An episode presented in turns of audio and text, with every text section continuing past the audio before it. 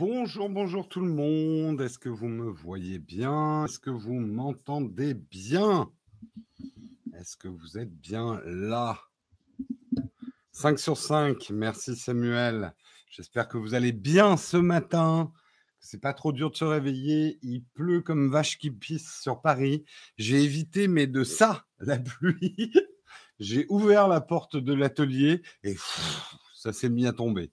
Donc, si vous entendez un petit bruit de clapotis, peut-être, euh, pendant mes rares silences, eh bien, c'est la pluie qui tombe dans la cour. J'espère que vous allez bien dans la chatroom. Déjà 58 personnes, bon pied, bon oeil, bien réveillés, prêts à écouter le Texcope ou à demi endormis et nous écoutent en mâchonnant leur biscotte molle. Eh oui, la biscotte molle, le futur de votre placard. Euh, n'importe quoi. Euh, ah, live pour ton lit d'hôpital. Euh, écoute, Vincent, j'espère que c'est pas trop grave. Et puis, j'espère, je, on te souhaite tous une bonne convalescence. Mais écoute, euh, déjà, ça veut dire que la 4G passe bien dans ton hôpital. C'est bien.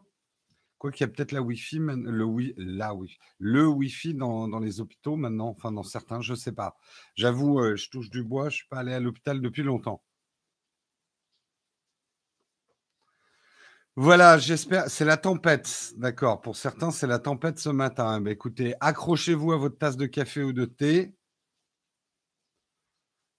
Tu sors aujourd'hui et tu as bouffé ton forfait 4G. Écoute, c'est plutôt le bon, le bon jour pour sortir. Alors, allez, on commence en remerciant nos contributeurs du jour. Alors oui, il y a des noms qui se répètent parce que tout le tout l'ordre a été chamboulé euh, puisqu'il y a des nouveaux contributeurs. Tant mieux il y a des nouveaux contributeurs qui sont rentrés, donc ça décale tout le monde. Et alors, on ne peut pas tenir le compte, euh, enfin, ça serait impossible. Donc, je remercie aujourd'hui Philippe euh, D63, Christophe B, euh, Christian, Laurent, Nos Problèmes 34, oui, on je me souviens, on en a, on l'a déjà remercié, et Clément également. non, Clément, je te remercierai demain, à moins que tu aies bougé. Voilà. Balance ton contribué, tout à fait. On est déjà, il y en a qui sont déjà dans le sommaire. Euh, c'est vrai que c'est le hashtag qui fait fureur en ce moment et euh, on rentre tout de suite dans le sommaire de quoi on va parler ce matin. Je reviendrai, puisque Marion vous en a parlé hier, je reviendrai sur le hashtag balance ton YouTuber. Ça va être le feuilleton d'août, ça c'est clair. Euh, on est qu'au début de l'histoire. Euh, c'est un gros abcès probablement qui est en train d'être percé, avec pas mal de pus dedans, euh, de, de pus dans tous les sens d'ailleurs. Je vous aiderai. L'idée, moi, de mon article, enfin, de, du commentaire de l'article que je prendrai, hein, d'ailleurs, un article de du Huffington Post, euh, c'est pas de contribuer, mais d'essayer peut-être de vous donner en tout cas les clés de décryptage que j'ai de cette situation, où est-ce que ça peut mener, euh, et comment faire le tri, euh, le tri dans ce, on va dire, ce défoulement d'infos qu'il y a autour de Balance ton YouTuber. On, ça sera effectivement un peu le gros article du jour. On parlera également de Tesla. Tesla, comment Elon Musk a fait perdre une fortune aux spéculateurs. Qu'est-ce qui s'est passé? Vous savez que mon, mon, petit péché mignon, c'est de suivre la bourse en vilain capitaliste. Mais là, c'est vrai qu'Elon Musk a fait un truc très muskien euh, au niveau de la bourse et c'est assez rigolo. Donc, je vais essayer de vous expliquer. Enfin, rigolo pas pour tout le monde, mais je vais vous expliquer ce qu'il est en train de faire euh, autour de Tesla. On parlera de Magic Leap. Ça y est, lancé officiellement aux États-Unis, on a le prix. Euh, on pourra effectivement se poser euh, des vraies questions autour de cette visière de réalité virtuelle. On verra, on verra, on verra. Euh, on parlera également de Facebook, des documents internes qui ont été révélés par BuzzFeed News, qui dévoilent des stratégies psychologiques secrètes pour faire pour pousser les jeunes à télécharger des applications mobiles. Mon Dieu, on nous manipule. On y reviendra dans cet article. On parlera également du libre d'accès en photo, les photos libres de droit, libres d'accès. Un jugement qui a été rendu en Allemagne euh, nous dit maintenant assez clairement d'un point de vue légal que publier une photo libre d'accès sur le net sans autorisation est maintenant interdit. Je vous réexpliquerai un petit peu cette histoire. Et on terminera avec un sujet plus pop que geek, euh, plus pop que tech, pardon. Mais ça concerne quand même la tech puisque c'est dans le grand bras de fer de, hum, des vidéos à la demande, Netflix et autres. On sait que Disney va se lancer en 2019 avec son propre, avec sa propre offre et euh, ils vont s'offrir une série autour de Star Wars euh, qui va être réalisé par John Favreau avec un budget super conséquent puisque c'est pas moins de 10 millions de dollars par épisode. On reviendra sur cette stratégie des grosses séries qui maintenant coûtent plus cher que pas mal de films euh, à produire et en quoi elles assurent le succès de certaines plateformes. Euh, bonjour à tous dans la chatroom, je vous regarde un petit peu. Ça se répète trois fois par semaine. Qu'est-ce qui se répète trois fois par semaine? Est-ce que j'ai fait un article qui, à part celui, euh, le, premier? Mais saisi par... Oui, John Favreau, c'est Iron Man, hein, accessoirement.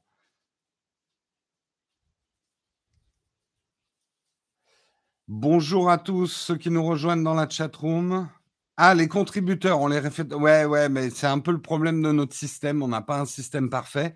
Mais écoutez, quand on se répète, c'est plutôt un bon signe. Ça veut dire qu'il y a des nouveaux contributeurs qui arrivent.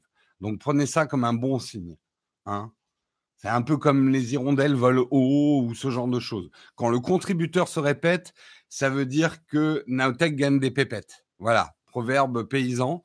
Euh, quand le contributeur se répète, YouTube, euh, YouTube, euh, Naotech gagne des pépettes. Voilà, hein Surtout un signe de, vieillesse. Non, pas du tout. Je me réfère à une base de données. Ça n'a rien à voir avec mon âge. Hein Arrêtez avec ça. Hein. Parce que sinon, moi, je balance le hashtag euh, balance ton visionneur aussi. Hein. hein on va voir. On va voir. Rigolera bien qui rigolera le dernier.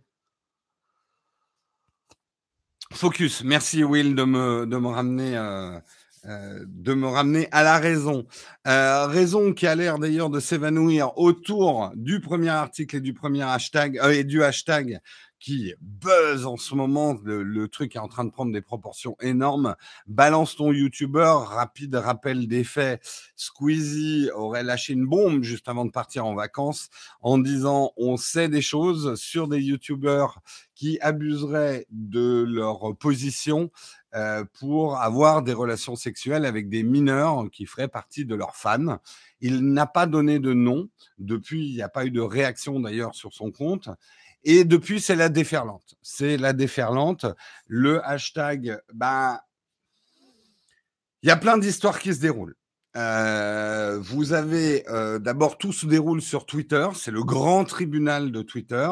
Tout le monde s'est emparé de ce hashtag. Alors il y en a qui font de l'humour, il y a des filles qui euh, qui montrent des, des, des histoires avec des échanges de messages, d'autres qui font des messages trafiqués on balance plein de noms comme ça, euh, jetés à la pâture du public.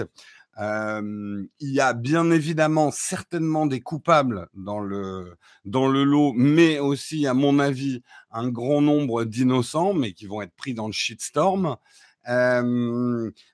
la presse, qui a pas grand-chose à se mettre sous la dent en ce moment, hein, c'est août, rappelons-nous, euh, eh bien, bien sûr, se fait les gorges chaudes et euh, très très vite, on a vu euh, apparaître des articles, dont celui du Parisien. On reviendra là-dessus.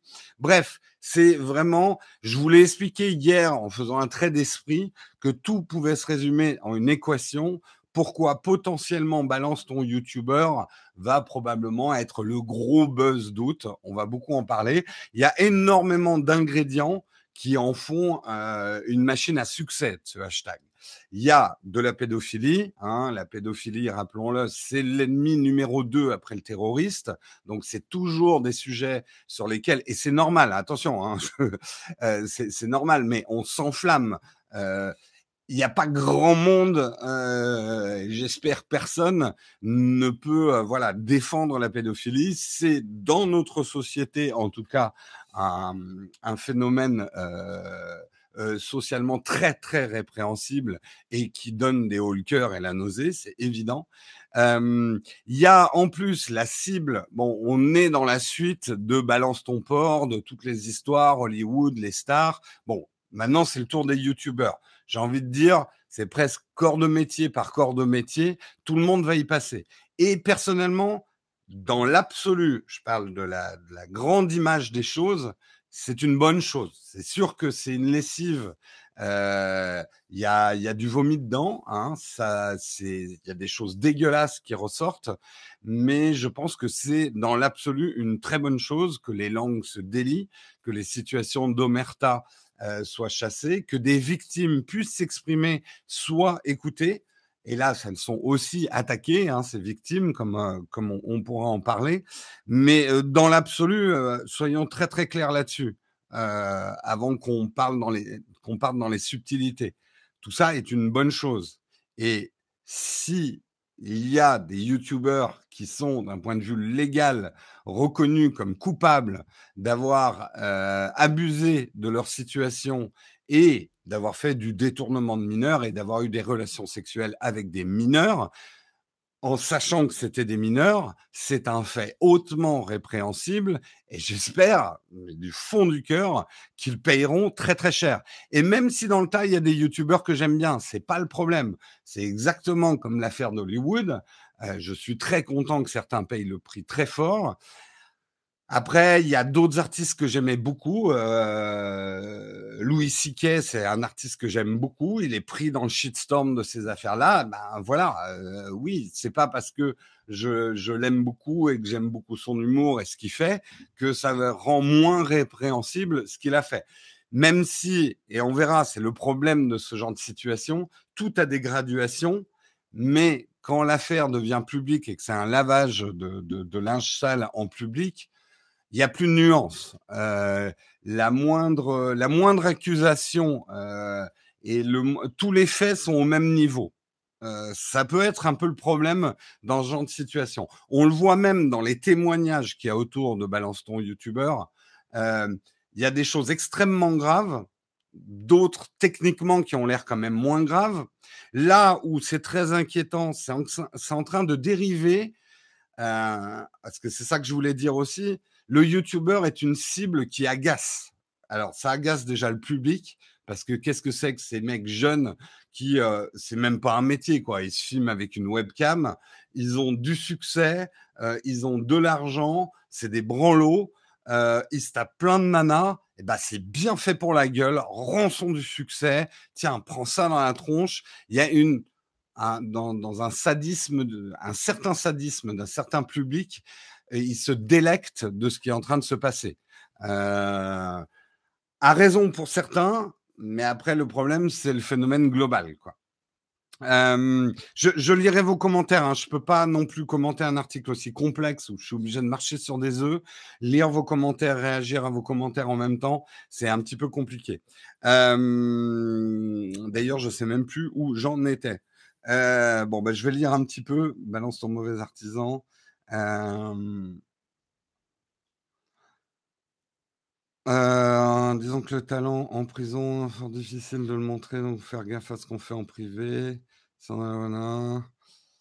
Très naïf, mais je suis étonné des noms qui ressortent par certains. Alors c'est le, le truc. Oui, j'étais en train de dire, il y a des histoires. Et, et là, là où ça dérive dangereusement, et c'est le phénomène que j'ai constaté hier soir, c'est qu'on sort des interviews maintenant de youtubeurs qui disent que oui, ça les aide à pécho des filles d'être youtubeurs. Donc, on est en train de glisser doucement vers une accusation qui est euh, les youtubeurs qui sortent avec euh, des ou qui couchent avec leurs abonnés, c'est dégueulasse. Attention, attention, attention, attention. C'est là où il y a des dérives qui sont extrêmement dangereuses et on passe de vrais problèmes à une espèce de règlement de compte d'un public qui est énervé par les youtubeurs. Et euh, voilà, quelque part, un youtubeur qui couche avec des abonnés, si elles sont majeures, qu'il y a consentement, alors là, j'ai envie de dire, euh, je vois absolument pas le problème. En tout cas, légalement, il n'y a aucun problème. Le problème, c'est quand il y a abus de pouvoir. C'est quand on oblige quelqu'un à faire quelque chose. Alors, on pourrait en discuter longtemps. Est-ce que quelqu'un qui a un poste de pouvoir, qui couche avec quelqu'un n'abuse pas de son pouvoir, j'ai envie de dire, il y a un moment, s'il y a consentement, il y a consentement. Après, est-ce que cette personne est sous influence? Je dirais que dans, les, dans la, la, séduction de tout à chacun, oui, il y a, y a toujours un travail d'influence. Après, euh, techniquement, soyons clairs, si la personne est mineure et que le, le, le YouTuber est au courant que cette personne est mineure, là, on passe complètement dans un autre problème. Et ce qui est le plus agaçant euh, là, et, mais bon, c'était à prévoir, c'est de voir les noms qui sont balancés. Et vous remarquez que je fais très attention à ne pas donner de nom. C'est très facile de retrouver le grand listing qui est en train de se dérouler. Toutes les minutes, il y a un nouveau YouTuber qui, à qui on attribue une histoire. Je vais même pas rentrer là-dedans. Après, allez voir par vous-même. Il y a des noms, on sent quand même que les histoires sont Là, là, on se dit, il y a quand même, euh, il y a baleine sous caillou. Hein, euh, disons que, voilà. Après, c'est à la justice entre guillemets de faire son travail. Euh, que la victime porte plainte aussi, hein, parce que ça aussi, on pourrait dire, c'est bien gentil le tribunal Twitter.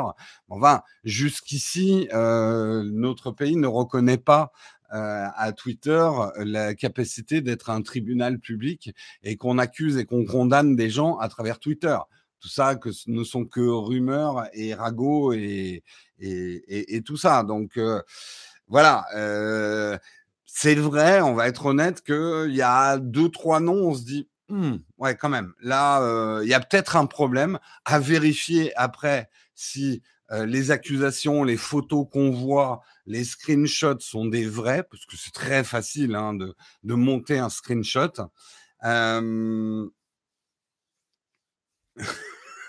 Baleine sous caillou, expression déposée pour utiliser les droits, consulter Naotech. euh,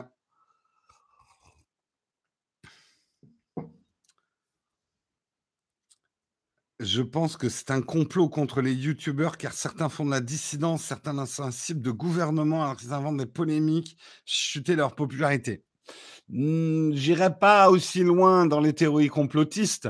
C'est simplement quand on voit, il y a toujours, on le voit, tous les articles sur les youtubeurs, et ça a, ça a commencé depuis longtemps. Aux États-Unis, il y a eu toutes les histoires autour de PewDiePie, etc. Les youtubeurs agacent. Euh, quand je parle de youtubeurs, je parle pas forcément de moi parce que bon, moi c'est un petit peu euh, euh, différent. Je suis une chaîne euh, pas mineure, mais euh, moyenne, et on n'est pas dans le YouTube game. Je suis pas dans la course à l'audience. voilà, j'ai pas, j'ai pas une horde de nanas à la porte du studio, ah, machin. Voilà, je suis pas dans des phénomènes. Oh, j'ai des fans, hein, tant mieux. Mais on va, voilà, je suis pas dans des phénomènes, on va dire rockstar. Vous voyez ce que je veux dire. Quand on parle des youtubeurs, là, c'est les youtubeurs du YouTube game, euh, ceux qui vont euh, dans des conventions où tu as plein de, jeunes qui viennent les voir et tout ça. Vous voyez de quel youtubeur je parle. Euh, c'est évident que ces gens-là agacent. Ne soyons pas naïfs, ils suscitent de la jalousie. On a l'impression que ce qu'ils font, c'est facile et qu'ils gagnent plein, plein d'argent ce qui dans pas mal de cas est une illusion, mais ça, je ne vais pas revenir là-dessus. Bref, ils agacent comme n'importe quelle personne qui a du succès. Donc c'est évident qu'il y a un acharnement et les médias qui sont agacés doublement parce que ces gens-là leur bouffent des parts de marché. Je trouve, je trouve que les journalistes ont la dent dure, qu'ils vont un peu vite en besogne, que les enquêtes ont je sais pas, quand je vois l'article du Parisien, loin de moi l'idée d'accuser le Parisien de mentir. Enfin, le Parisien balance quand même des noms en pâture au public sur la base de quelques screenshots. J'espère, j'espère pour eux qu'ils ont quand même appliqué le principe journalistique de, voilà, d'avoir une double enquête ou, un minimum d'enquête journalistique autour, en attendant d'ailleurs que la justice fasse une vraie enquête autour de ces histoires. Euh... Qu'est-ce qu'on me dit dans la chatroom? J'ai 54 ans, je fais 130 kilos je suis ton fan, Jérôme. Eh ben, écoute, il n'y a pas de souci. Euh, Moi, je serais youtubeur, je viserais plutôt les meilleurs. Attention quand même dans la chatroom. Hein. Euh, en fait, cette histoire, euh, attention à l'humour aussi. Et à l'humour 10 degrés, machin. Certains ont tweeté des trucs sur moi en rigolant. Hein. Ça m'a fait rire, hein, d'ailleurs. Enfin, ça m'a fait rire. Je vous ai pas repris derrière parce que aujourd'hui, dans ce climat délétère, euh, on a vite fait de monter des histoires euh, cousues de fil blanc. Euh, c'est hyper facile aujourd'hui de démonter quelqu'un sur Twitter. On peut inventer n'importe quelle histoire. Regardez, je, vais le faire avec moi, pas sur des histoires de pédophilie, ce genre de trucs. Mais euh, je sais pas, par exemple, le dernier, la dernière vidéo que j'ai fait, c'est c'est le test d'un smartphone LG ok, que vous n'avez pas trop apprécié. Moi non plus, je n'ai pas trouvé que c'était un smartphone très très intéressant. Néanmoins, je mets devant mes vidéos, je vous dis, euh, vidéo non sponsorisée, j'ai pas été payé par LG. Le fait est, c'est que je vais partir à l'IFA à la fin du mois dans un groupe de presse qui est invité par LG. Donc, je vais me faire payer l'hôtel et le déplacement par LG. Hmm. Donc, Jérôme fait une vidéo sur un smartphone LG dont pas grand monde ne parle. Euh, et derrière, il se fait inviter, tout frais payé, salaud, euh, à l'IFA par LG. Hmm. Et il nous dit que la vidéo n'est pas sponsorisée. Hmm. Moi, je dis là, il y a, y a, voilà, il y a baleine sous caillou. C'est, c'est chelou. C'est chelou. Est-ce qu'il nous mentirait pas en nous faisant croire qu'il dit la vérité? Est-ce que c'est pas le pire des mensonges? Voilà, hop, là je vous ai monté un truc. Si vous voulez faire un bad buzz sur moi, là je voulais, voilà, je voulais architecturer. Et je peux vous faire ça avec n'importe quel truc. Hein.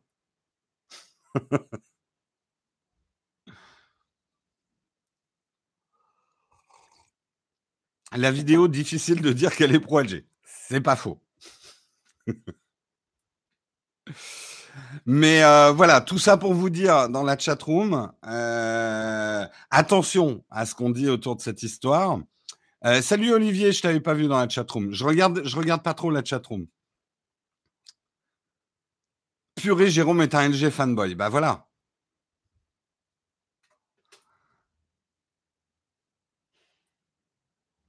Non mais attention, je suis pas en train de dire non plus. En fait, ce que, je suis en train de dire, on vit à une époque où la vérité compte peu par rapport au bruit. Il est facile de faire du bruit autour des gens, puisqu'on a des haut-parleurs aujourd'hui les plus puissants du monde. N'importe qui aujourd'hui a la puissance d'un média mondial.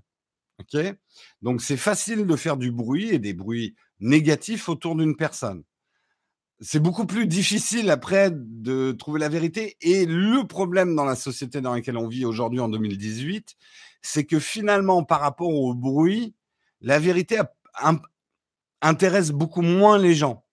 C'est surtout le bruit qui intéresse. C'est ça qui, rend ce genre de phénomène très inquiétant, en fait.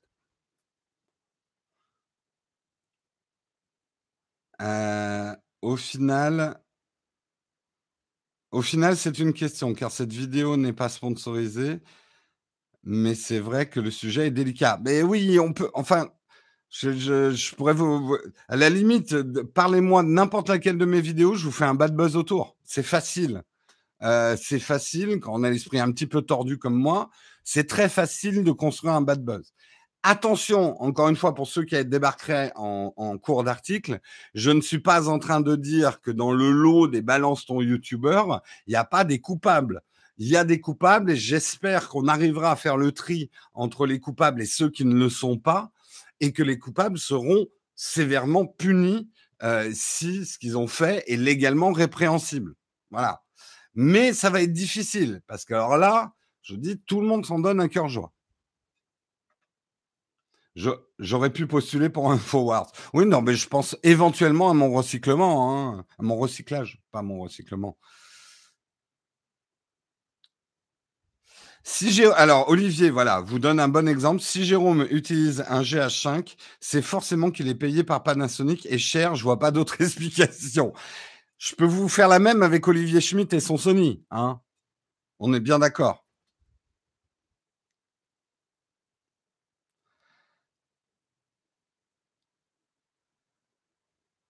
La vidéo de test du Samsung GS9, bah, j'ai fait le GS9 Non. On punira Jérôme en l'obligeant à utiliser smartphone LG qu'il a testé. Écoutez,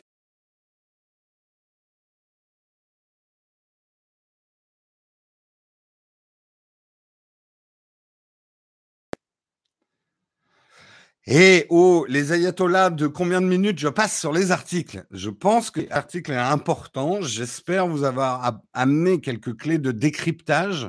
C'est un gros shitstorm. Je pense qu'on va en entendre parler pendant longtemps.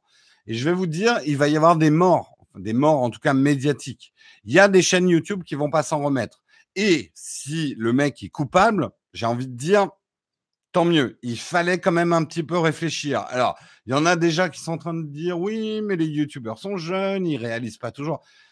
Mec, euh, voilà, je sais même si l'âge légal, il y a des discussions. Qu'est-ce que c'est que l'âge, euh, la, majorité sexuelle Néanmoins, voilà, euh, si tu fais attention, tu fais doublement attention quand tu fais un truc médiatique.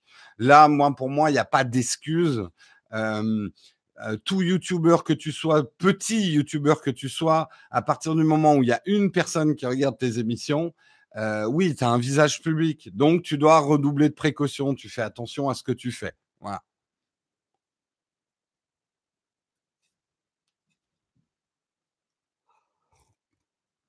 Je parle de l'article, hein, je suis focus. J'essaye juste de faire un article sur Balance ton YouTuber sans vous balancer de noms, parce que vous les trouverez tout seuls, euh, sans vous balancer euh, les différentes rumeurs des uns et des autres, pour voilà qu'on discute ensemble de comment ce genre de, de phénomène, il faut les décrypter aussi. Parce qu'il y a un sacré tri à faire dans euh, Balance ton YouTuber. Bah, c'est la bonne question, J'espère en tout cas que les victimes, et je les plains hein, parce que des victimes s'en prennent plein la gueule. C'est sûr que tu as des fans de YouTubeurs qui vont qui vont sur euh, vont prendre les victimes en disant mais tu racontes n'importe quoi t'es une salope t'as vu comment t'es habillé c'est normal aussi. Et puis tu fais pas tu fais pas tes 14 ans euh, tu fais beaucoup plus mûr euh. enfin on entend mais au secours là, là aussi on a vraiment envie de vomir dans les défenses de, de certains et comment ils attaquent les victimes. J'espère en tout cas que ces victimes ont porté plainte ont porté plainte légalement. Sinon tout ça c'est que du vent c'est que du vent même si l'histoire est vraie, euh, ne fais pas ça, quoi.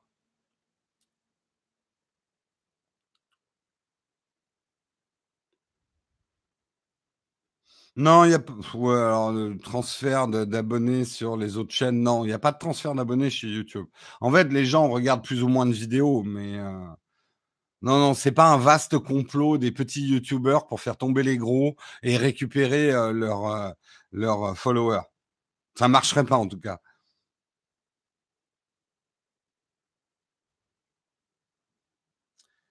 Les victimes en quel âge? Bah, Ça dépend desquelles. Je vais te dire, il y en a tellement là des histoires, j'arrive même plus à tenir compte.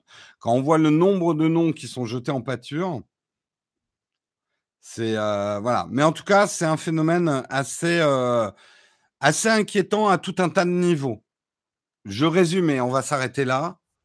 C'est inquiétant parce que s'il y a des faits qui sont avérés et qui sont jugés derrière et qu'il y a des coupables, c'est grave, c'est grave et les coupables doivent être punis. C'est grave parce que c'est un règlement de compte public. C'est un peu les youtubeurs vont payer. Donc là-dedans, il y a des innocents qui sont jetés en pâture et qui n'arriveront pas à laver leur nom.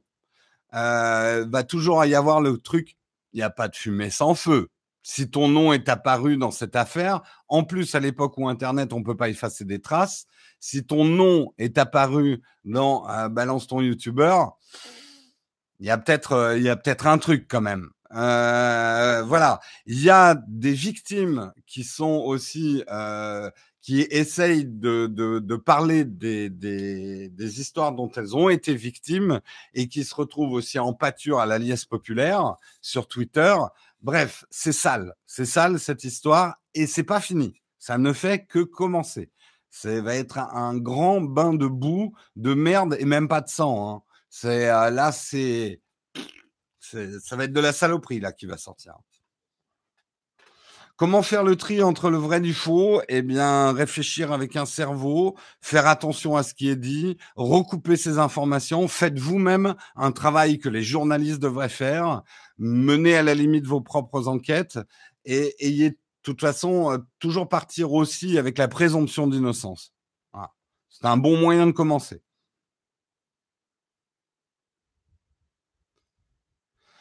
Voilà. Euh, c'est certain qu'avec les nouvelles lois pour le harcèlement sexuel, beaucoup de chances que les victimes parlent. Mais c'est tant mieux, ça. Attention, hein. C'est bien aussi que les abcès soient crevés. Hein. C'est très, très bien. Mais il faut raison garder. Bref, je vois que la chatroom a été extrêmement animée. Je suis désolé, j'ai pas pu lire tout le monde. Mais bon, c'est bien qu'on en parle. Il est probable qu'on reparle hein, de cette affaire. Allez, on continue effectivement parce qu'on a quand même d'autres articles ce matin. Je voulais vous parler de Tesla et ce que Elon Musk est en train de faire à la bourse et aux spéculateurs. C'est un coup assez joli hein, de la part d'Elon Musk.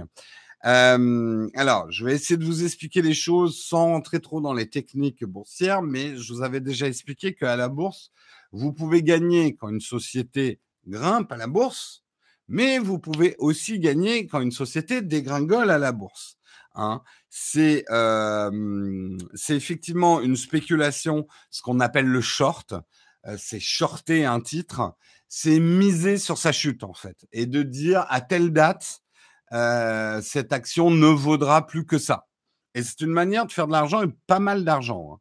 Hein.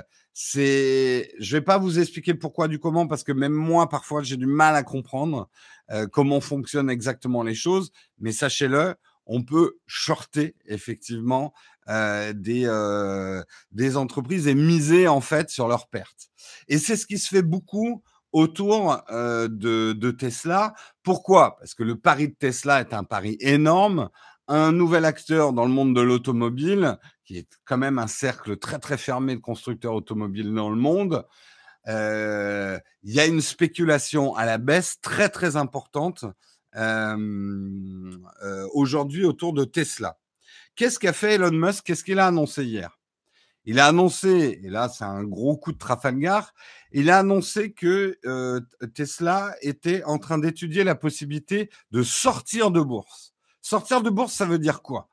Ça veut dire racheter toutes ces actions qui sont publiques.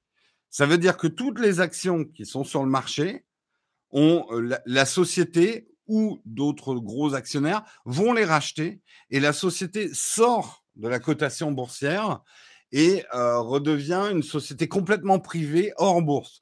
C'est ce qui est arrivé à Dell, si vous, vous avez suivi. Ça arrive parfois des sociétés. La plus grosse jusqu'ici qui l'avait fait, c'est une société que je connais pas, mais c'est une grosse société texane d'électricité qui est sortie de bourse. Et quand on dit je vais racheter toutes les actions, on dit un prix. Et là, Elon Musk, il a dit, je rachèterai toutes les actions à 240 dollars.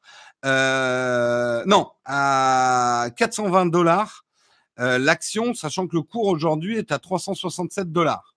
Du coup, qu'est-ce qui s'est passé? Ben, L'action euh, Tesla est remontée. Et remontée, du coup, ceux qui spéculaient à la baisse et qui ont une deadline, une date limite où l'action doit arriver au plus bas possible, eh ben, ils sont dans la merde parce que l'action est en train de remonter. Donc, il leur a coupé l'herbe sous le pied, en fait, à ces, spectu à ces, à. Hein. Pas des gens qui se baladent en short à cause de la, de la canicule. Euh... Bref, euh, il a fait perdre environ, selon les calculs, 3 milliards de dollars euh, à ces personnes qui spéculent sur la chute en fait de Tesla.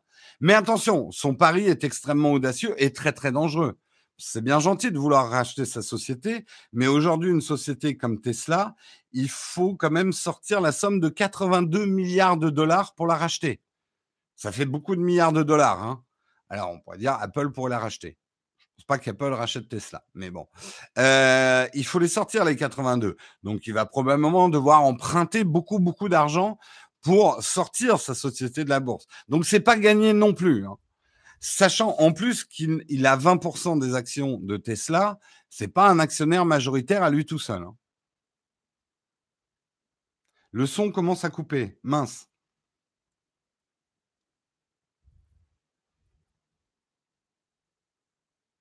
Euh, quel est l'intérêt de sortir de bourse? Alors, il y a des intérêts et des inconvénients. Mais l'intérêt pour une société comme Tesla, c'est qu'on lui foute la paix. Euh, aujourd'hui, euh, Tesla, il y a beaucoup trop de spéculation autour de Tesla et notamment sur les difficultés industrielles que rencontre Tesla, qui ne sont pas forcément un signe que Tesla va mal, mais qui font quand même les choux gras d'une spéculation au jour le jour au niveau de la bourse. Et en sortant ton, ta société de la bourse, tu... Alors, la spéculation peut avoir du bon. C'est pour ça que c'est bon pour certaines sociétés d'être en bourse. C'est moins bon pour d'autres.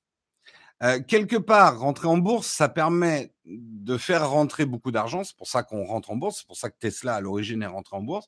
Ça permet de faire rentrer beaucoup d'argent et donc d'investir, de faire grossir sa société.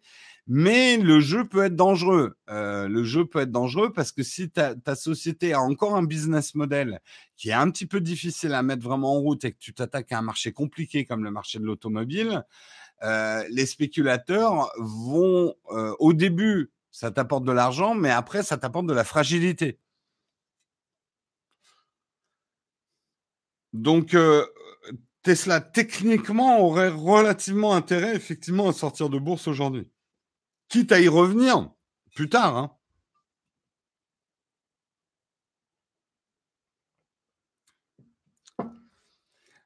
Juste à racheter 30% des actions. Euh, non, techniquement, faut 51%. Non, alors, en fait, il y a une différence entre majoritaire et voix majoritaire. Alors là, je sais plus, là, c'est trop compliqué. En plus, aux États-Unis, c'est pas exactement pareil qu'en France, je crois. Euh, mais voilà. Est-il légal de manipuler ainsi le cours de sa, de sa propre action? Euh, Directement, non. Indirectement, oui. C'est quand même toi qui diriges ton entreprise. Tu as le droit de prendre des décisions pour ton entreprise. Et tu peux pas non plus ne pas écouter du tout ce qui se passe en bourse. En fait, ce qui est interdit après, c'est les délits d'initiés. C'est est-ce que Elon Musk en profite pour faire de l'argent euh, avec un délit d'initié? Il aurait informé des actionnaires avant de faire son coup? Ça, c'est répréhensible. Oui, il y a majorité de blocage, euh, voilà.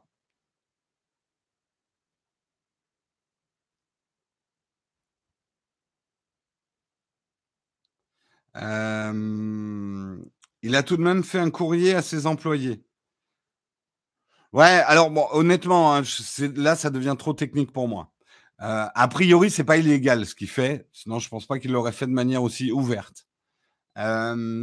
Manipuler le cours de sa société, bah, bien évidemment, toutes les décisions que tu prends quand tu es chef d'entreprise, tu manipules les résultats de ta société. de ce que je sais, ce qui est interdit, c'est de prévoir les coûts en avance, d'informer un certain nombre de personnes ou toi-même et de jouer tes propres actions pour profiter de ça. Mais effectivement, tout patron a une influence sur le cours de bourse de sa société.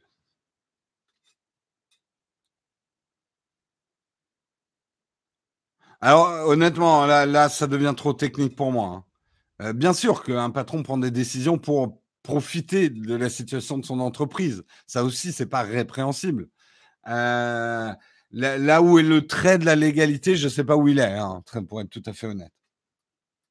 Bref, c'est Steve Jobs, il a fait que sa mort pour baisser l'action. Non, l'action Apple n'a pas baissé à hein, la mort de Steve Jobs, justement. Ça, c'est un fake, c'est faux. Elle n'a pas du tout baissé, en fait, hein, à la mort de Steve Jobs. Euh, contrairement à ce qu'on pourrait croire. Parce que la mort de Steve Jobs avait été anticipée depuis très très longtemps en bourse, en fait. Donc ça n'a pas été un phénomène qui a pris la bourse par surprise. Voilà. Euh, merci de ne pas utiliser la chatroom pour faire sa propre publicité de chaîne YouTube. On vous aime bien, mais c'est pas fait pour ça. Allez, on continue. Je suis obligé d'accélérer. Hein. Je sais, je suis très en retard ce matin. On passait beaucoup de temps sur le premier article, mais je pense que ça valait la peine. Magic Clip, ça y est, le casque est dispo. On a le prix. Hein, le prix du, du, casque virtuel, du masque virtuel Magic Clip. Hein, vous me le faites à combien, madame? Eh bien, simplement 2295 dollars. What? C'est cher. C'est très, très cher. C'est pas pour le grand public, surtout pour les développeurs. Euh, la vente sera limitée à trois, d'ailleurs, visières par acheteur. c'est quand même une société effectivement qui avait fait une levée de fonds de 542 millions de dollars. Il lance longtemps après quand même cette levée un casque très très cher, très difficile à obtenir. Il est en quantité très très limitée. La vente est réservée aux États-Unis et même à certaines villes des États-Unis. En plus, la configuration est très contraignante parce que c'est une visière. Alors ça, je ne le savais pas, je l'ai appris dans l'article. Vous ne pouvez pas acheter la visière comme ça. Il faut la faire adapter à chaque personne qui va l'utiliser. C'est-à-dire que les lentilles étant très très proches de, de vos yeux, il faut qu'il y ait un technicien qui vienne adapter le Magic Leap à, votre tête et vous ne pourrez l'utiliser que vous. Ça commence à être difficile à vendre, hein, cette histoire. En plus, il n'y a pas vraiment d'application. Il y a des démos, mais personne s'est vraiment mis derrière le Magic Leap. Et le concurrent, quand même, derrière, c'est euh, Microsoft avec sa propre visière. Euh, et euh, même si elle a un, champ, euh, un champ de vision plus restreint, la HoloLens de, Microsoft, je cherchais le nom depuis tout à l'heure, la HoloLens, bon, elle est déjà sur le marché depuis deux ans et ils vont probablement annoncer cette année une, version 2. Donc difficile, difficile le positionnement quand même de Magic Leap sur le marché. Perso, j'y crois pas trop. Hein. Ça, ça, semble un peu nul. T'as un peu résumé les choses. Oui, ça rappelle un peu ce qui s'est passé avec les Google Glass. Hein. Là, de toute façon, c'est pas avec un prix comme ça. C'est sûr que là, ils cherchent pas à les vendre au grand public. Hein. Vous lancez pour un professionnel, ça va parce que si tu développes autour, bah, c'est euh, c'est 2000 euh, plus de 2000 dollars d'investissement, mais c'est pas c'est pas énorme énorme. Pour un particulier, c'est hors de question. Alors, est-ce que, la réalité virtuelle va être un flop ou pas? C'est, une discussion intéressante. J'en parlais par exemple avec les gens de chez Shadow, qui à une époque se disaient une de nos prios, c'est de développer la VR sur le Shadow. Aujourd'hui, ils se disent on veut le faire, mais euh, dans le classement des priorités, c'est peut-être pas le truc le plus prioritaire. Le marché est pas encore là. Est-ce que ça veut dire que le marché sera jamais là? C'est difficile à dire. C'est difficile à dire.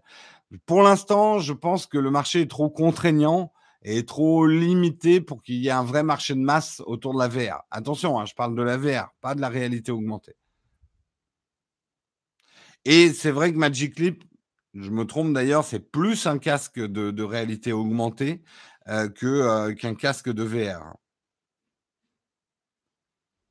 C'est plus côté HoloLens que côté Oculus.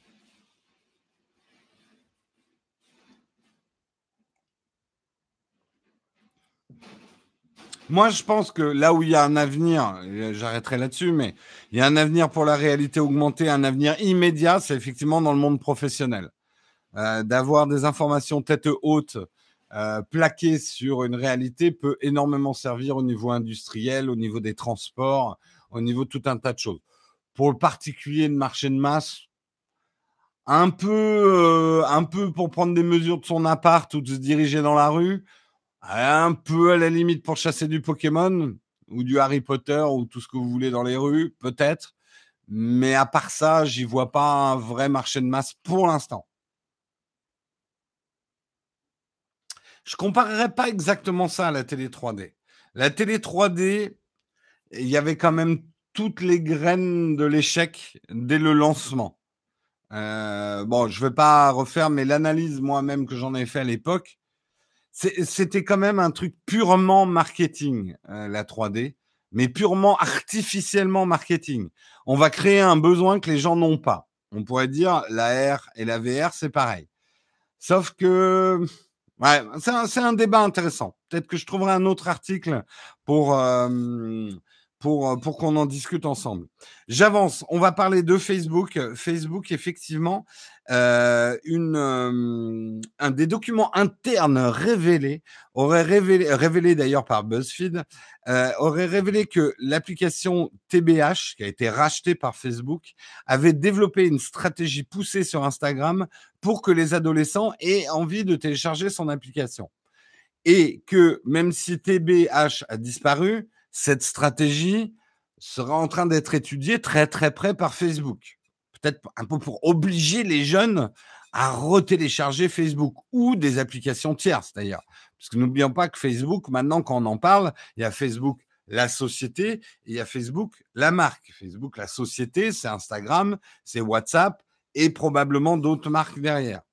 En fait, le principe, euh, comment TBH avait manipulé les lycéens,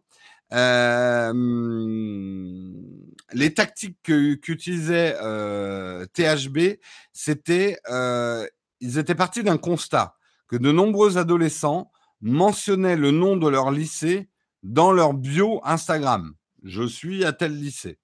Pour chaque lycée, TBH créait un compte Instagram privé euh, qui s'appelait TBH au, et là, mettez le nom d'un lycée. TBH au lycée Jacques Prévert. Euh, la biographie était un petit peu mystérieuse. Vous avez été invité, donc c'était envoyé ensuite aux, Instagrammeurs du lycée qui avaient affiché le lycée dans leur truc. Vous êtes invité euh, sur le profil euh, privé TBH à Jacques Prévert.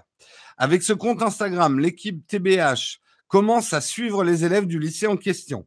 La biographie de ce compte privé éveille la curiosité.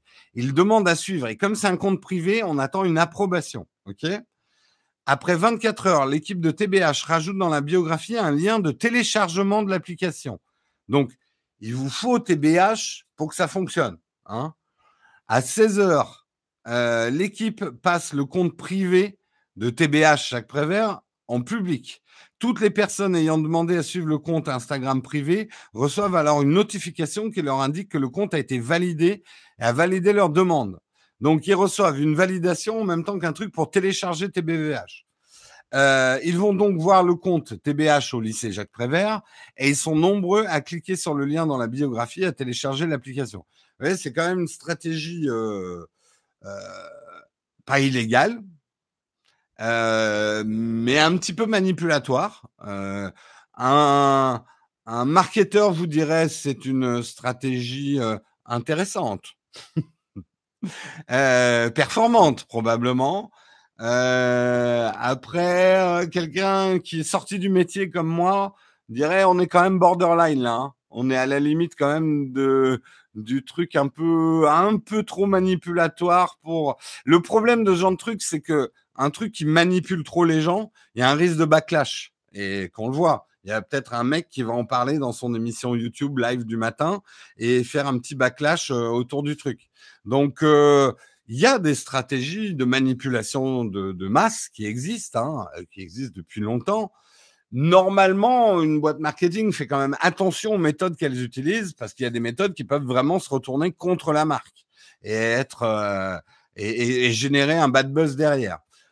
Là, moi, si j'avais été invité à la réunion quand ils ont pris la décision de faire ça, j'aurais fait les gars, c'est quand même un peu touchy là ce qu'on est en train de faire. C'est quand même limite limite. Hein. Voilà. C'est assez agressif, effectivement. C'est tordu. On verra justement si euh, Facebook utilise ce type de méthode pour euh, faire télécharger des applications. Heureusement que ça marche pas, sinon il y aurait des armées de zombies dans les rues. Tu sais, c'est très intéressant ce que tu dis, Will Kane. Tu sais que les films de zombies sont vraiment nés avec les premières dénonciations de la société de consommation.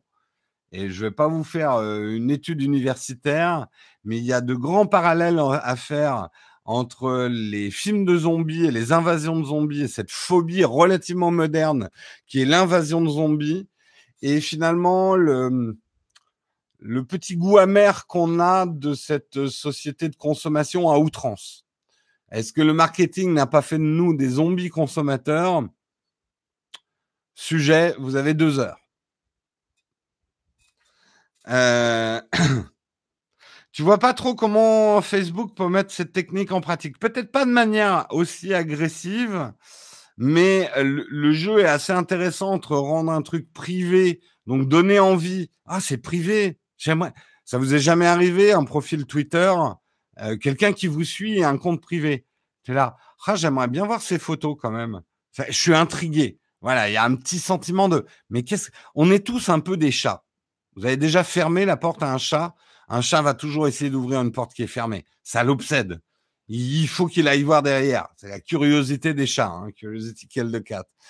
Humain, on est un petit peu pareil. On n'aime pas trop les portes fermées. On a envie de gratter et voir ce qu'il y a derrière. Qu'est-ce que tu me caches là hein? Un barbe bleue. Qu'y a-t-il derrière ta porte? Euh, Et donc, voilà, ça nous titille. Donc, on a demandé, tu peux pas ouvrir la porte, j'ai envie de voir ce qu'il y a derrière. Donc, voilà, cette stratégie-là, elle, elle, est, elle est pas bête en soi. Et là, tu ouvres et tu as une horde de zombies.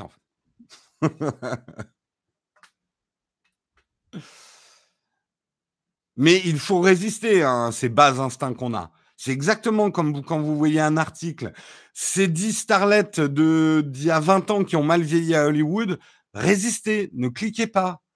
Euh, ou euh, euh, la chose qu'on ne savait pas sur je sais pas quoi et machin, ne cliquez pas. Ne cliquez pas. Vous contribuez au système. Vous êtes les artisans de votre propre malheur. Je sais, hein, vous vous dites, ouais, mais je clique, mais mais euh, il y a juste moi qui le fait de cliquer là-dessus. Personne ne va le voir que j'ai cliqué là-dessus. Mais si, parce que tout le monde fait comme vous.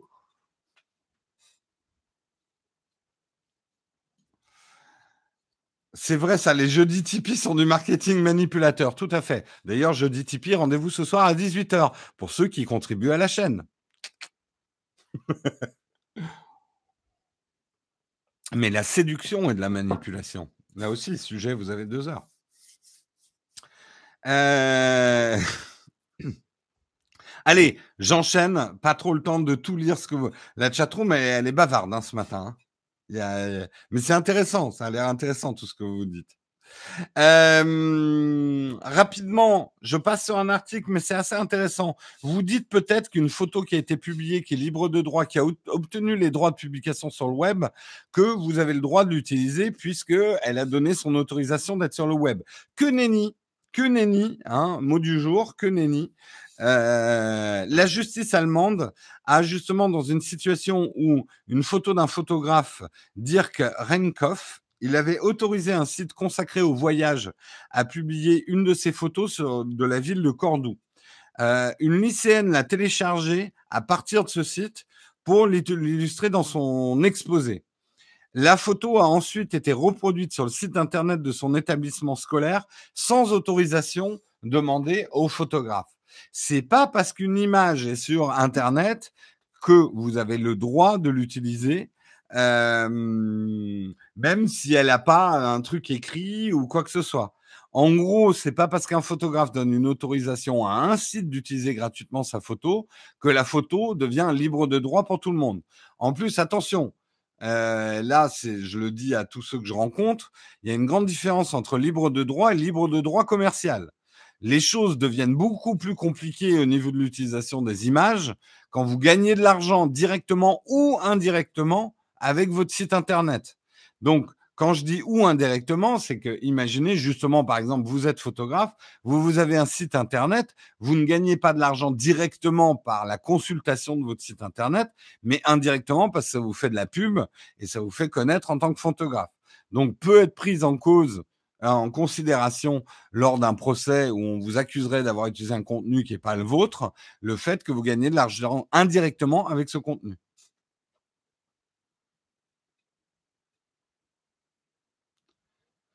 C'est n'importe quoi, ça reste une image. Non, c'est une œuvre qui a été créée par un artiste qui a travaillé pour faire cette image. Hein.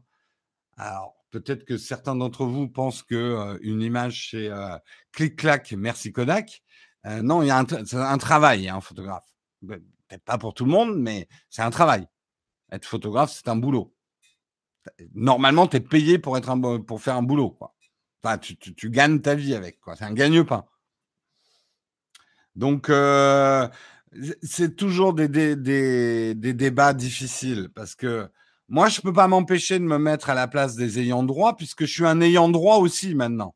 Produisant des vidéos sur YouTube, et étant vidéaste, euh, j'avoue que quand j'ai découvert, il n'y a pas très très longtemps, grâce au nouveau système de YouTube, qui avait quasiment 15 chaînes qui avaient téléchargé mes vidéos, qu'il les publiait à ma place et qui a mis la pub dessus, euh, ça te dégoûte un peu quand tu sais le temps de travail que nous prend une vidéo, quoi.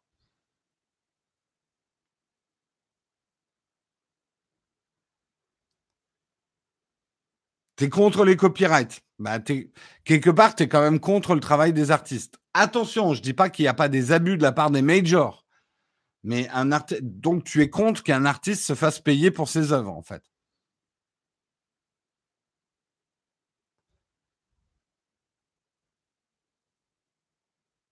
Oui, alors l'open source qui fonctionne avec des dons, on pourrait en reparler. Hein.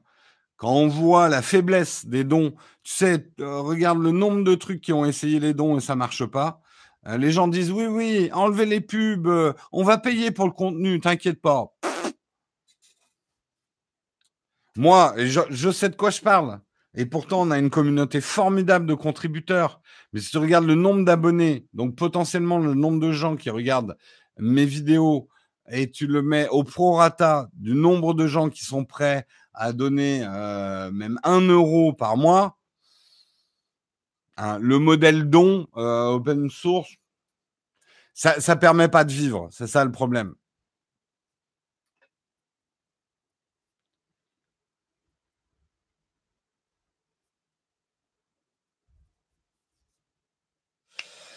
Est-ce qu'on a le droit de prendre une image et juste la montrer sur un exposé de classe? En fait, oui, oui, dans le sens où c'est une utilisation privée. alors là, il faudrait vraiment demander à un juriste. Une utilisation privée qui ne génère pas, c'est pas une source de revenus, même si on pourrait targuer que tu prépares quand même ton futur boulot en faisant cet exposé. Non, honnêtement, ça rapporte pas directement, même indirectement, euh, des revenus. Euh, l'exposé, ça reste dans un cadre privé. En fait, le problème de droit d'utilisation des images, c'est dès que c'est public, en fait. Et le problème n'a pas été que cette étudiante ait utilisé l'image pour son exposé, mais que son école ait repris l'image de son exposé pour son site internet.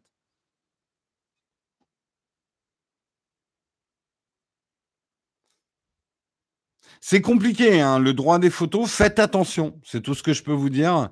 Quand vous utilisez une image, il y a certainement des ayants droit derrière. Et là aussi, il faut avoir une double méfiance. C'est pas parce qu'une image est soi-disant libre de droit qu'elle est complètement libre de droit. Voilà, tout ce que j'avais à dire là-dessus. Oui, il y a pas mal de youtubeurs photo. Euh, Joël Verbruge qui a fait un truc sur le droit de la photo. Il y a F14 aussi qui a qui avait fait une interview d'une avocate euh, sur euh, les trucs de droit à l'image. Si vous avez un site internet et que vous utilisez des images, je vous conseille de vous intéresser très fortement à ces sujets-là. Ah ben voilà, c'est Joël, euh, effectivement. C'est l'interview de, Joël Verbruge sur le site F14. D'accord, pardon. Ok, ok, ben, pardon, j'avais oublié son nom. C'est donc sur la chaîne F14 de notre ami Sébastien Roignan. Euh, et je termine, je sais, je suis en retard, enfin presque en retard. Euh, je termine effectivement, on va parler de Disney. Disney qui va lancer son Netflix-like, hein, Disneyflix, on va l'appeler. Euh, ils, avaient pensé à Disney Freak, mais Disneyflix, non, je ne sais pas quel nom ça aurait. Euh, ils vont le lancer en 2019. Ça va être la guerre au sommet des, euh, du contenu euh, VOD. Euh, on sait que Netflix est en train de fourbir ses armes. On sait aussi que d'autres acteurs comme Amazon, comme Apple sont en train de fourbir leurs armes. Mais effectivement, Disney a un gros sabre laser et qu'il va sortir puisque est annoncé une série sur Star Wars série qui va commencer déjà avec 10 épisodes. Le réalisateur n'est pas moins que John Favreau, à qui on doit Iron Man et plein d'autres choses. Euh, et le budget va être extrêmement conséquent puisque c'est 10 millions de dollars par épisode. Donc un budget de 100 millions de dollars rien que pour la saison 1. On est sur des budgets de films. On est sur euh, et de de films hollywoodiens. Hein. Euh, on est sur des gros gros budgets. Euh, à la télé va prendre cher, c'est sûr. Après, nous, consommateurs, on, risque d'être pris dans un gros sandwich. Hein. Ah merde, la série que j'aime bien, ah ben non, elle n'est pas dispo sur la plateforme VOD que je paye. Alors, il y aura quelques-uns qui auront toutes les plateformes, peut-être, mais je pense pas, c'est pas ça qui va aider à mettre fin au piratage. Je dis ça, je dis rien. Hein. Euh, après 100 millions de dollars, ça s'est déjà vu. Ça s'est déjà vu et vous l'avez regardé. C'est Game of Thrones.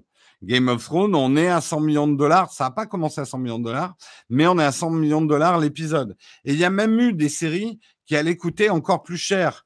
Une série, moi, que j'adore, mais qui a dû s'arrêter parce qu'elle coûtait beaucoup trop cher, c'était Rome. Si vous n'avez pas regardé cette série, je vous la conseille vivement. Euh, c'est une série d'il y a une dizaine d'années. Sense8, qui s'est arrêté cette année, coûtait très très cher aussi. Euh, Marco Polo, euh, qui a été arrêté aussi. Vinyl, qui a fait un flop de HBO.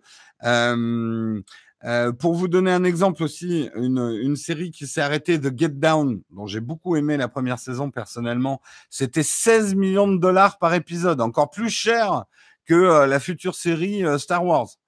16 millions de dollars pour The Get Down, donc ça s'est arrêté assez vite, quoi. Euh, et euh, la palme revient justement à vinyle avec 30 millions de dollars uniquement pour l'épisode pilote réalisé par Martin Scorsese. Euh, 30 millions de dollars l'épisode. Ça fait cher. Hein oh, les trucs de vieux. Oh, un peu de respect, Louis. Attention, Louis. Est-ce que tu as rangé ta chambre Hein? Effectivement, on va avoir des gros blockbusters. On sait aussi que Le Seigneur des Anneaux est en préparation. C'est Amazon qui a gagné finalement les droits? Ou c'est ou c'est Apple? Je sais plus. Ouais, Rome, mais il y a qu'à voir la série pour comprendre pourquoi elle était aussi chère, hein, Rome. Non, c'est pas Rome la série, la route du Rhum. Eh,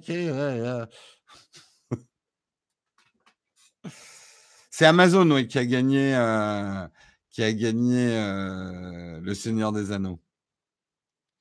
À quand le même budget pour les épisodes de Nowtech? Il va falloir beaucoup de Tipeee, les gars. Hein. Hein, pour euh, des vidéos à 10 millions d'euros l'épisode. Alors là, je vous dis, moi, je vous promets du Cécile B2000. Hein. Alors là, il y aura des effets spéciaux, je vous dis même pas. Je prendrai un dans mes tests de smartphone, je vous montrerai le smartphone et hop, ça sera un transformer et hop, il prendra toute la pièce et puis il me soulèvera dans sa main et je continuerai le test dans la main du. des effets spéciaux. Hein? Mais il va falloir beaucoup, beaucoup de Tipeee, les gars.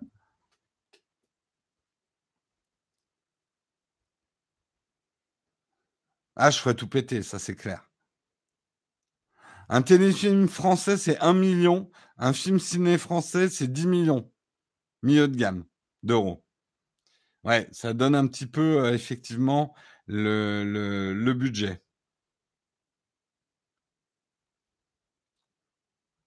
Rome, c'est, ça m'a donné envie de re-regarder Rome. Vraiment, ça c'était une série que je trouve, enfin, moi, il y avait tout, quoi. Il y, avait de l'histoire, parce qu'il y avait quand même 10 historiens derrière cette série et il y avait des, études très récentes sur Rome qui étaient en images en fait avec cette série. C'était vachement intéressant. Des acteurs qui étaient vachement bons, des décors qui étaient top, du sang, du sexe, de l'action. C'est une très bonne série. Et à mon avis, elle a, elle a plutôt bien vieilli. Je vais la re-regarder, je pense. Ah oui, c'est sûr qu'il y avait des scènes de sexe. Hein. Ça, il y en avait. Oui, pas autant que oui, non, Spartacus, c'était. Euh, est-ce que tu as vu ce que j'ai sous mon sous pagne hein? C'était ça, Spartacus. Mais Spartacus, j'en avais parlé il y a longtemps hein, dans Scuds, était une série intéressante. Euh, moi, nous, on avait fait un sujet dans Scuds, euh, Spartacus, le retour des Jeux du cirque, parce qu'on parlait justement de la hum, la surabondance de, de, violence et d'humiliation dans les séries, euh, qui en devenait presque fascinante euh, dans, dans Spartacus. Et c'était pas un hasard si c'était Spartacus le sujet. Allez, c'est la fin de ce Texcope. Je suis grave à la bourre. Enfin, non, il est 9h04. Du coup, le vide ton fac va être un petit peu raccourci, mais avant tout, j'ai quand même une question platinium, une question platinium de Lighthammer qui me demande Hello Jérôme, pourrais-tu me conseiller un bon compact, une marque ou un modèle? Je souhaite investir dans un compact car, car plus pratique pour certains usages que mon réflexe. Euh, alors, d'abord, je m'y connais pas du tout en compact. Il n'y a plus beaucoup de compacts. Donc, à la limite, pour moi, le seul compact qui se justifie, déjà, c'est les compacts experts. Et les compacts experts, c'est plus de 500 euros. Donc, ne me demande pas de conseils sur des compacts experts à moins de 500 euros. Je ne saurais pas te répondre et je vais toujours te dire, bah, ton smartphone suffit.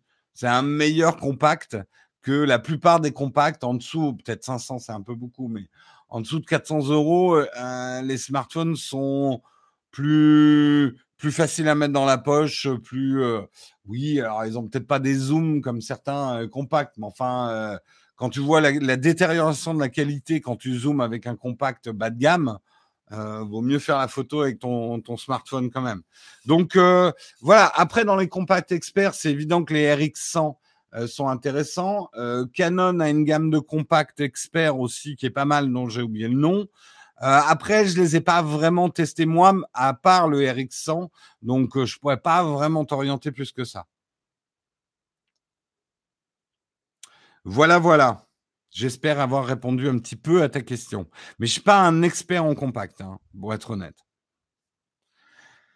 Euh, as-tu traité l'information qu'Amazon a demandé à certains clients américains les comptes de ses clients? Non, elle n'est pas remontée dans les news, cette info-là.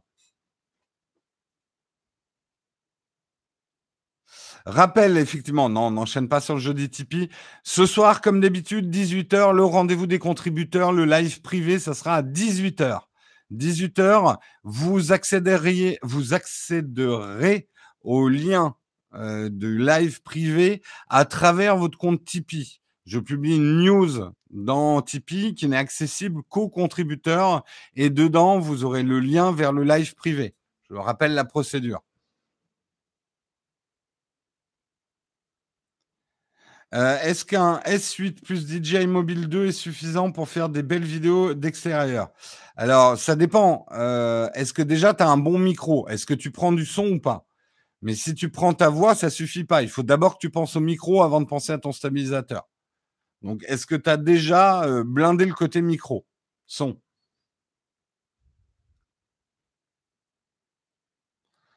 On a droit à un petit sommaire du live privé ou une fois avoir un live privé gratuit pour voir comment c'est. Hmm, petit échantillon gratuit le live privé euh, est public pendant quelques minutes. C'est un petit peu comme les premières minutes du film euh, de boule euh, décrypté par Canal+ pour donner envie de prendre un abonnement. si tu savais ce qui se passait dans les jeudis privés, dans les jeudis Tipeee, fou là là. C'est les bacchanales. J'aurais pas dû dire ce mot. Il y a des gens qui n'ont pas compris ce que c'est que. Bref. Je pas parler des annales du bac. Hein.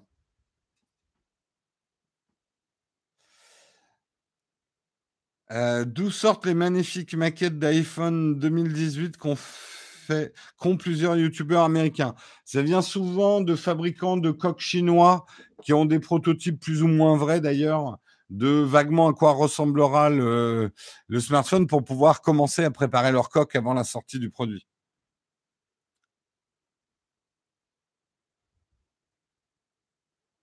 Dans l'application Akinator, pensez à Jérôme le génie.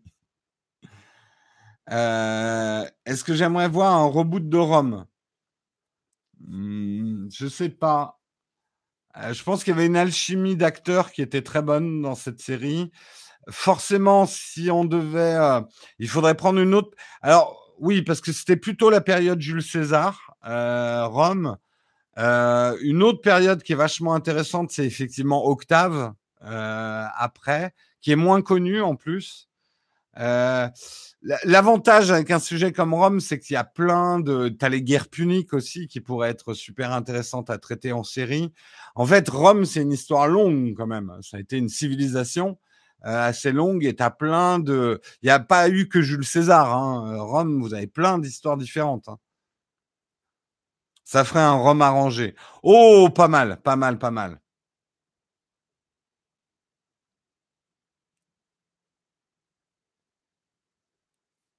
Pas mal, pas mal. Mais ouais, j'adore de toute façon les séries historiques, hein, moi.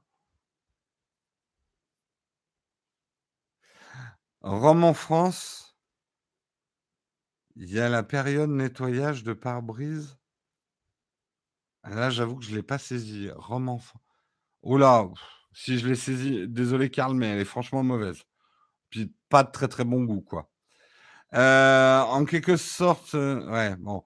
Euh, les Borgia, Tudor, alors oui, c'est des séries complètement, c'est n'importe quoi d'un point de vue historique. Hein, les Borgia, les Tudor, avec le roi transpirant trop beau. Quand tu vois les vraies photos du roi, les vrais tableaux du roi, il ressemblait pas à ça.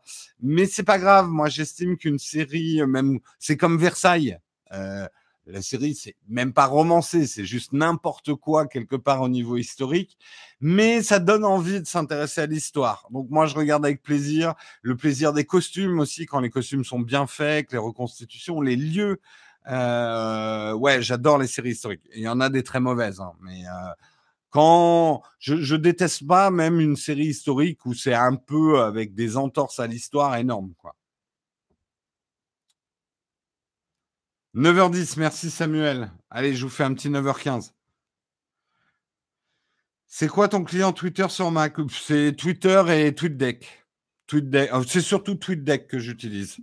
Mais en fait, euh, Twitter, je le lis plus sur mon iPad ou sur mon smartphone que sur mon ordi. Thierry Lafronde. Ben, Thierry Lafronde, euh, maintenant, c'est une série intéressante parce que c'est presque devenu une série doublement historique. Tu as aussi un petit peu l'histoire de l'ORTF dans Thierry Lafronde. Est-ce que je suis allé voir le dernière Mission Impossible? Non, je n'ai pas vu. Ah, donc, me spoilez pas. Euh, le Nikon D610, c'est bon? Ben, ça dépend ce que tu veux faire avec. Après, je ne sais plus exactement quel modèle c'est.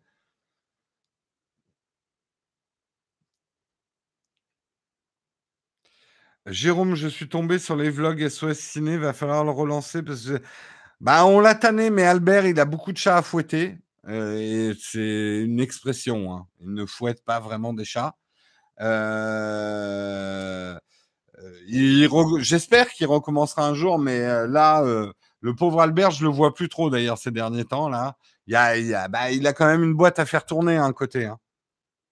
Et honnêtement, de toute façon, je dit que c'était un grand malade un vlog par jour, c'est un truc, c'est très difficile d'avoir un boulot à côté, quoi. C'est. Euh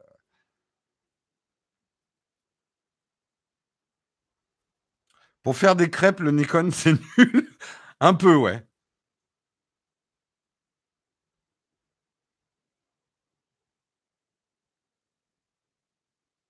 Non, non, euh, ouais, les vlogs de SOS Ciné, moi aussi, hein, je, je, regrette, je trouvais ça bien, je trouvais ça intéressant, mais c'est pas facile de faire des vidéos. Ça prend du temps, beaucoup, beaucoup de temps. Ton mission impossible préférée Je suis pas un fan des missions impossibles. J'aime pas trop, en fait.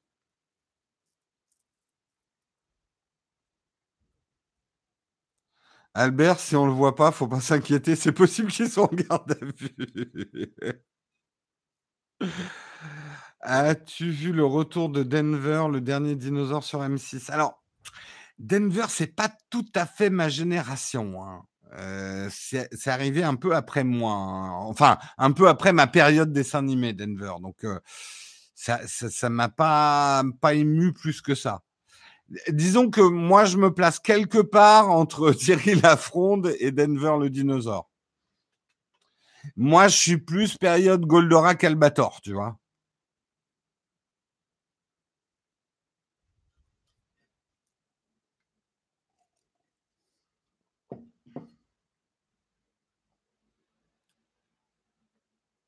Albert, on le voit plus grâce à ses baskets McFly, il va trop vite, c'est ça. Bref, allez, on arrive à. Je prends une dernière question. Ah, d'ailleurs, j'ai trop envie de j'ai vu un vaisseau d'Albator, c'est un peu régressif, mais j'ai trop envie de m'acheter le v un des vaisseaux d'Albator, parce que je vous rappelle qu'il y a eu 6 versions différentes du vaisseau d'Albator. En tout cas, il y a 6 numéros.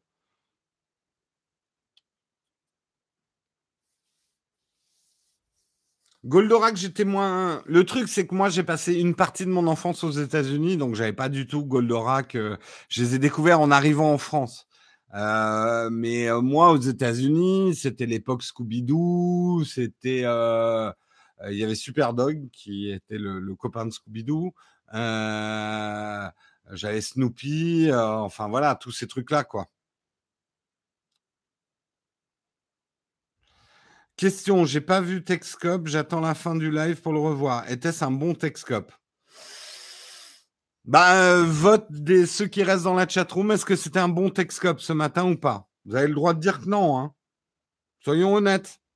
Je sais en plus qu'il y a des bons et des mauvais Texcop, hein. C'est comme des bons et des mauvais chasseurs, ça peut pas être bon tout le temps. Hein. Allez, ça, sera le dernier truc. Est-ce que c'était un bon Texcop ou pas? Oui ça va, ça passe. Merci Olek. Je sais que venant de toi, c'est comme si tu disais oh, Oui, c'était génial. oui, bon, oui. Oui, bon, bon, oui. 8 sur 10, pas d'iguane sur X. Oui, d'accord avec toi, super sympa. Oui, dans la bonne moyenne. Oui, il était pas mal. Oui, c'était intéressant. J'aime les pastèques. Moi aussi. Bien, mais le monsieur qui présente gâche un peu tout. D'accord, Aladdin Je vais te faire une version Texcop rien que pour toi, lu par Siri. Voilà. Il était très bien. Rien que pour Baleine sous caillou, faut revisionner. Voilà, tu sauras de quoi on parle. Non, désolé, euh, BattleNat, je fais pas de pub pour les autres, euh, les youtubeurs qui commencent, parce que si je te dis oui à toi, je vais devoir dire oui à tout le monde et on devra faire une rubrique spéciale, les youtubeurs du jour qui font de la pub dans TechScope. Donc c'est pas contre toi, mais c'est juste que je, je pars du principe que si je dis oui à quelqu'un, je dois dire oui à tout le monde. Voilà, allez, je vous quitte. On se retrouve demain matin pour le dernier Texcom de la semaine. Passez une excellente journée. Et j'espère que bah, le temps s'est rafraîchi, donc profitez-en. Il va y avoir de la pluie un peu partout, des orages. Ça fait du bien. Après cette canicule-là, on respire. Ça fait du bien.